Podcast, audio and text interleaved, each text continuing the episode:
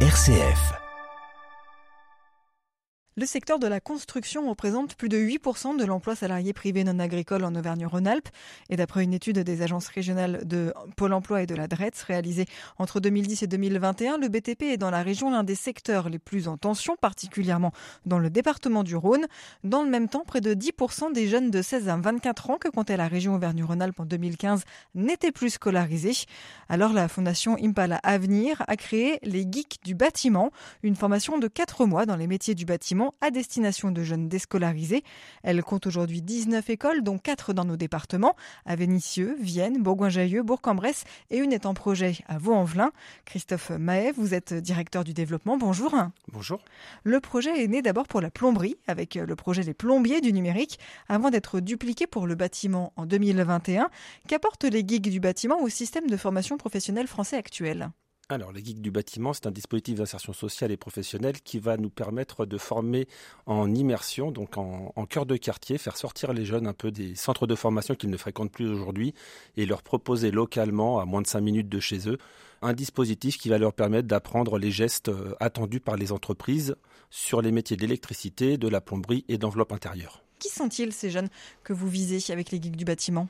Ce sont des jeunes comme euh, tous les autres. Ce sont des jeunes qui, par euh, un parcours un peu chaotique au niveau scolaire, par des freins euh, périphériques, par des problématiques sociales, personnelles, familiales, financières, décrochent à un moment leur scolarité et se retrouvent euh, ce qu'on appelle les invisibles, avec des publics qui, euh, pour certains, ont, erré de dispositif en dispositif, et puis à un moment s'y retrouvent plus et, abandonnent, et puis d'autres qui sont sortis euh, très rapidement du système scolaire et qui attendent une réponse en attente avec leurs besoins. Quel est le bagage nécessaire pour les candidats pour intégrer une formation? Aucun bagage. En fait, c'est la force du dispositif. Aujourd'hui, le, seul prérequis que l'on va attendre, c'est la motivation, l'envie, l'appétence pour les métiers du bâtiment, et puis euh, l'envie de rejoindre la filière du, BTP. Et on a le soutien donc justement de, la Fédération française du bâtiment, de Constructis, qui est l'OPCO du bâtiment, qui justement permet aussi à ces jeunes de se projeter et de se dire que les entreprises sont là, les attendent, et puis surtout euh, qu'à moyen terme, il y a la possibilité d'intégrer un emploi et puis de retrouver, j'allais dire, une, vie euh, normale. Quatre mois, c'est court pour euh, une session euh, de formation. D'ailleurs, une session va redémarrer bientôt à Vénissieux, la cour en mars. Comment se déroule une session de formation? Si pour nous c'est court, pour eux c'est long puisque du coup on est sur un, dispositif qui fait 400 euh, heures de formation. Donc on est sur 3 à 4 mois de formation. Pour ces jeunes qui ont du mal à se projeter, déjà se projeter à 4 mois, c'est relativement compliqué. Et le dispositif, il a été créé en se disant justement, on va sur la polyvalence des métiers du bâtiment, ce qui permet à ces jeunes à un moment, quand il y a un léger décrochage, de se dire, ah, j'aime pas l'électricité, c'est trop compliqué, de leur dire, écoute, tiens bon, euh, dans, dans 2-3 jours, on passe à la plomberie, c'est autre chose. Donc c'est comme ça qu'on arrive un peu à maintenir euh, la motivation pour certains, puis d'autres qui ont justement cette curiosité qui nous disent bah c'est génial, je passe de l'électricité à la plomberie, de la plomberie au placo, de placo à la peinture. Le dispositif, il a vraiment été pensé, réfléchi pour répondre à ce besoin aujourd'hui des jeunes d'aller vite, de changer rapidement de sujet quand ça leur plaît pas. L'objectif, euh, quand on a, j'allais dire, initié ce projet avec l'ingénierie euh, des BTP CFA et l'ingénierie de l'AFPA, c'était de se dire il nous faut un programme qui va répondre à la fois aux attentes des entreprises, à ce qu'il est possible de faire dans le cadre de la formation professionnelle. L'objectif, c'est pas de faire une formation au rabais et également de répondre aux attentes des jeunes avec une formation courte basée sur le geste, en immersion, où on est actif et on ne reste pas assis sur une chaise à avoir de l'information descendante. Et aujourd'hui, le dispositif, donc, il tient sur 400 heures. On a 295 heures de plateau technique, avec cette spécificité d'un plateau technique en cœur de quartier. Et ensuite, 105 heures de stage, donc 3 semaines de stage en entreprise, qui vont venir en fin de parcours pour permettre aux entreprises d'évaluer un peu justement les codes des jeunes, mais également leur savoir-faire. C'est suffisant aujourd'hui, 400 heures, pour être opérationnel dans les métiers du bâtiment. Comment ça se passe? Vous nous parlez également de trouver un, poste à moyen terme. Ça veut dire qu'il y a une suite de formations qui est à prévoir après? Assez souvent, on a des, publics à qui on a redonné confiance en eux, à qui on a redonné euh, confiance au, j'allais dire, au système scolaire ou, de la formation.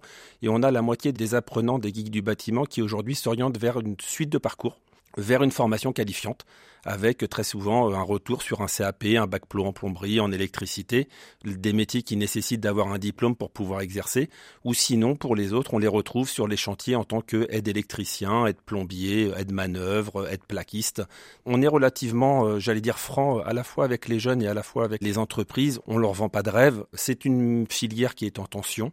Il y a de l'emploi. Ensuite, si derrière on veut progresser, il va falloir repasser par les cursus traditionnels des formations diplômantes. Et on exprime également aux entreprises, on ne forme pas des experts en plomberie, on ne forme pas des experts en électricité.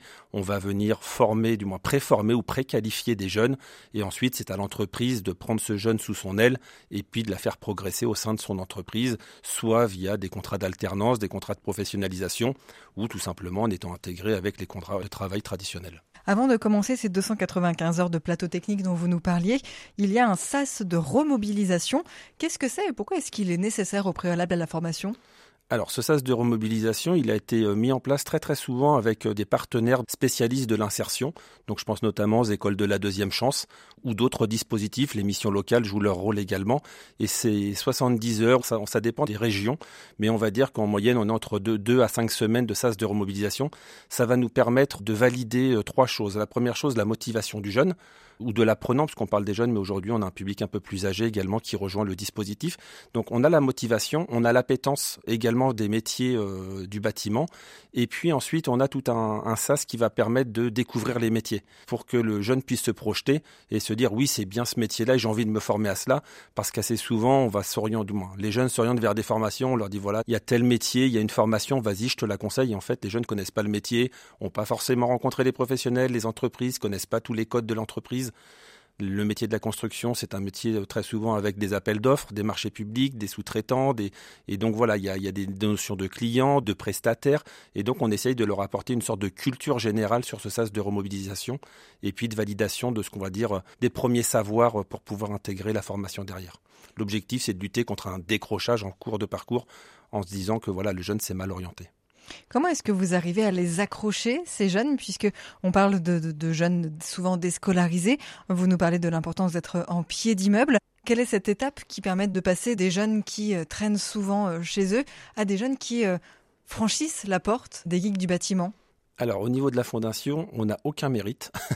c'est pas nous qui réalisons le succès des geeks du bâtiment, c'est le formateur, c'est l'organisme de formation qui va positionner le bon formateur, qui va répondre aux attentes des jeunes. C'est-à-dire qu'on on a des formateurs qui ont un rôle à la fois de formateur, mais surtout un rôle d'éducateur, un rôle de grand frère, de papa, de conseil. Et c'est toutes les personnes qui vont graviter autour de ce jeune qui va permettre de lui redonner confiance et surtout, bah, de suivre la formation, d'aller au bout. On essaye d'impliquer aussi très fortement les entreprises, ce qui permet vraiment aux jeunes de se projeter, de se dire oui, cette fois-ci, il y a vraiment de l'emploi derrière, parce que c'est vrai qu'assez souvent, on a des jeunes qui sont passés par différentes formations auparavant, où on leur a promis une embauche, il s'est rien passé, où on leur a dit que potentiellement, voilà, ils pourraient intégrer une entreprise, c'est pas venu, et donc là, notre objectif, c'est vraiment de mettre également l'entreprise au cœur du dispositif pour montrer que les entreprises ont une réelle demande, ont des réels besoins de main-d'œuvre, et ça rassure à la fois les jeunes, mais également les entreprises, qui du coup euh, ont une vision différente de ces jeunes euh, très souvent stigmatisés euh, en disant voilà c'est un jeune de quartier, il se lève pas, il va jouer à la PlayStation, il passe son temps à, comme on dit chauffer les marches ou tenir les murs. voilà, on n'est pas du tout dans cette image-là, c'est de se dire venez, les plateaux techniques sont ouverts, professionnels du secteur, venez vous rendre compte qu'il y a de la richesse sur vos territoires et qu'il y a des jeunes qui ont envie d'aller de l'avant et d'entreprendre. On continue à parler de ce qui fait le succès euh, de ces formations des geeks du bâtiment avec vous, Christophe Mahé. Vous êtes le directeur du développement des geeks du bâtiment. Juste après une courte pause musicale, restez avec nous. M comme midi, l'invité. On retourne au cœur des cités avec euh, vous, Christophe Mahé. Vous êtes directeur du développement des geeks du bâtiment. Geek du bâtiment, c'est donc un système de formation relativement court, en quatre mois, à destination des jeunes déscolarisés. Formation pour euh, les métiers euh, du bâtiment. En avril 2022, Impala Avenir Développement lançait le premier dispositif des geeks du bâtiment en Auvergne-Rhône-Alpes, au cœur du quartier des Minguettes, à Vénissieux. Quel bilan vous tirez de ces presque deux ans d'action au cœur de ce quartier vénitien en politique de la ville? Un très bon bilan. Aujourd'hui, on a euh, un partenaire qui s'appelle les Clés de l'Atelier, euh, qui a vraiment euh, pris en main le dispositif, qui s'est approprié ce dispositif et il tourne euh, d'une manière optimale. Et nous, on vient juste simplement en relais. Donc c'est pour vous dire qu'aujourd'hui, c'est devenu un projet de territoire. Les clés d'atelier ont réussi à, animer l'écosystème local avec les missions locales, les différentes associations de quartier, les entreprises, le bailleur Aliad Habitat qui a joué un, très fort rôle dans le déploiement du dispositif. Et aujourd'hui, on a un dispositif donc sur un, financement, euh, encore une fois, qui montre l'intérêt des entreprises via Constructis euh, en Auvergne-Rhône-Alpes. Ça marche très bien sur ce territoire, sur cette école. Alors cette école, on n'aime pas, j'aime pas le mot école, mais en tout cas sur ce dispositif de formation, c'est l'un des plus euh, vertueux en tout cas euh, que l'on peut accompagner depuis le démarrage du dispositif. Quelles sont les clés alors justement du dispositif à Vénissieux? On a parlé de l'importance d'être en pied d'immeuble. Qu'est-ce qui fait que ça fonctionne? Alors c'est relativement simple. Vénitieux, pour nous, c'est la référence d'un point de vue projet euh, de quartier. Aujourd'hui, le plateau technique, il est au cœur des maguettes. Les formateurs sont issus du quartier, connaissent les jeunes, connaissent les codes, connaissent les associations, et c'est ce qui fait le vrai succès de, de ce dispositif. On a vraiment une équipe qui est euh, impliquée par et pour son territoire. Et du coup, c'est un, vrai succès puisque les jeunes euh, aujourd'hui viennent quasiment tous par le bouche à oreille ou par les associations locales. Je pense notamment à la mission locale qui est vraiment à proximité, qui oriente un bon nombre de jeunes. Et on est sur l'un des rares projets où on a quasiment 100% des jeunes qui sont issus des Minguettes et qui viennent se former parce que le plateau technique est à moins de 10 minutes de chez eux. Et quand on leur évoque le projet, quand on leur dit, bah écoutez, euh, si l'organisme de formation avait été de l'autre côté de la ville, est-ce que vous y seriez allé Les trois quarts nous disent non. Donc le fait d'être vraiment sur la proximité dans un premier temps, ça nous permet de raccrocher ces jeunes qui sont, euh, ces jeunes et ces moins jeunes, qui se cherchent un peu. Et puis euh, derrière, bah, on va sur des beaux parcours puisque euh, la plupart trouvent un emploi à l'issue de la formation avec des moyens financiers considérables qui ont été mis par Aliad Habitat, par Constructis, par les clés de l'atelier pour pouvoir faire un vrai accompagnement, puisqu'on reste quand même sur un dispositif, j'insiste vraiment, d'insertion sociale et. On sait que quand il y a une problématique sociale, on a du mal à s'insérer professionnellement, et puis à l'inverse, quand professionnellement on n'est pas inséré, on a du mal à s'insérer socialement. Donc on insiste vraiment sur cet accompagnement social qui est très bien réalisé par les clés de l'atelier, et ensuite l'accompagnement professionnel avec le jeu des acteurs locaux et, des entreprises, euh, j'allais dire prestataires du, du bailleur Aliad. Ça a été lancé il y a deux ans. Est-ce que vous avez un retour sur ce qu'ils sont devenus aujourd'hui? Il y a un lien privilégié qui est réalisé avec les clés d'atelier. C'est vrai que nous, d'un point de vue fondation, on suit, mais après, on a bien évidemment euh, tous les chiffres euh, et, le suivi des jeunes. Aujourd'hui, on a un taux de sortie positif qui avoisine les 80%. C'est-à-dire qu'on a 8 jeunes sur 10 qui intègrent le dispositif et, et, qui vont au bout et qui derrière euh, vont décrocher soit un contrat en alternance ou alors directement un emploi en CDD, en CDI ou, en intérim. J'allais dire les 20% qui restent ou les deux jeunes qui, vont rester sur les 10, ce sont très souvent les jeunes euh, pour lesquels la maturité professionnelle n'était pas là, ce qu'on appelle souvent les, les, jeunes qui viennent à la petite semaine. Souvent ils sont pas prêts. L'objectif c'est de pas les perdre et c'est ensuite de les renvoyer sur des structures qui vont retravailler avec elles la motivation, l'envie, peut-être le projet professionnel. L'objectif, c'est de se dire, voilà, ces jeunes ont franchi la porte, sont revenus euh, vers un, dispositif de formation professionnelle, même s'ils nous quittent, l'objectif, c'est quand même de leur apporter une solution et d'essayer de trouver euh, un autre partenaire qui sera euh, en capacité de remobiliser ce jeune. Alors, fort du succès euh, du dispositif à Vénissieux, les geeks du bâtiment se sont déployés, on l'a dit, en Auvergne-Rhône-Alpes, à Bourg-en-Bresse, à Bourgoin-Jallieu, à Vienne et euh, bientôt Oyonnax également. Une école supplémentaire pourrait aussi ouvrir à Vaux-en-Velin. Comment sont sélectionnés ces territoires? Sur leur motivation, comme les jeunes. c'est simple. Euh, en fait, on démarche que très rarement les territoires, voire même pas du tout. Assez souvent, c'est une réflexion euh, qui est faite euh, un peu comme on ouvre le journal, on s'aperçoit qu'il y a un dispositif qui se déroule dans la ville d'à côté. On échange entre élus ou entre, entre structures. Et ensuite vient le moment où on se dit, bah, pourquoi pas chez nous? Et, assez souvent, ça, ça fonctionne de cette manière-là. Aujourd'hui, on va atteindre la trentaine de villes qui accueillent le, dispositif. C'est vraiment une volonté politique, une volonté territoriale à la fois des acteurs de la formation, mais également les acteurs du monde économique. Et puis également, bah, bien évidemment, il faut que les politiques se saisissent et s'emparent du sujet parce que ça reste des publics euh, qui sont éloignés de l'emploi, des publics qui ont besoin d'un accompagnement social. On sait que ça a un coût.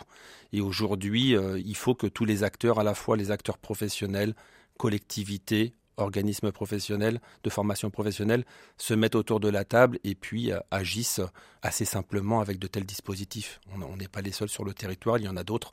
Et, franchement, euh, justement, ce sont ces synergies et, toutes ces passerelles entre les dispositifs qui permettent bah, d'accompagner les plus éloignés vers l'emploi. Les problématiques sont différentes à Bourg-en-Bresse, à Bourgoin, à Vienne, à Oyonnax ou encore à Vénissieux et Vaux-en-Velin. Comment est-ce que ces différences de territoire sont prises en compte éventuellement? Il n'y a pas vraiment de différence sur ces territoires. En fait, j'allais dire la problématique de l'emploi de la jeunesse, elle est partout. Dans certains quartiers, on a des taux de chômage qui est aux alentours de 30% euh, pour les plus jeunes. On le retrouve aussi bien en Ile-de-France que euh, dans les villes de petite taille en province.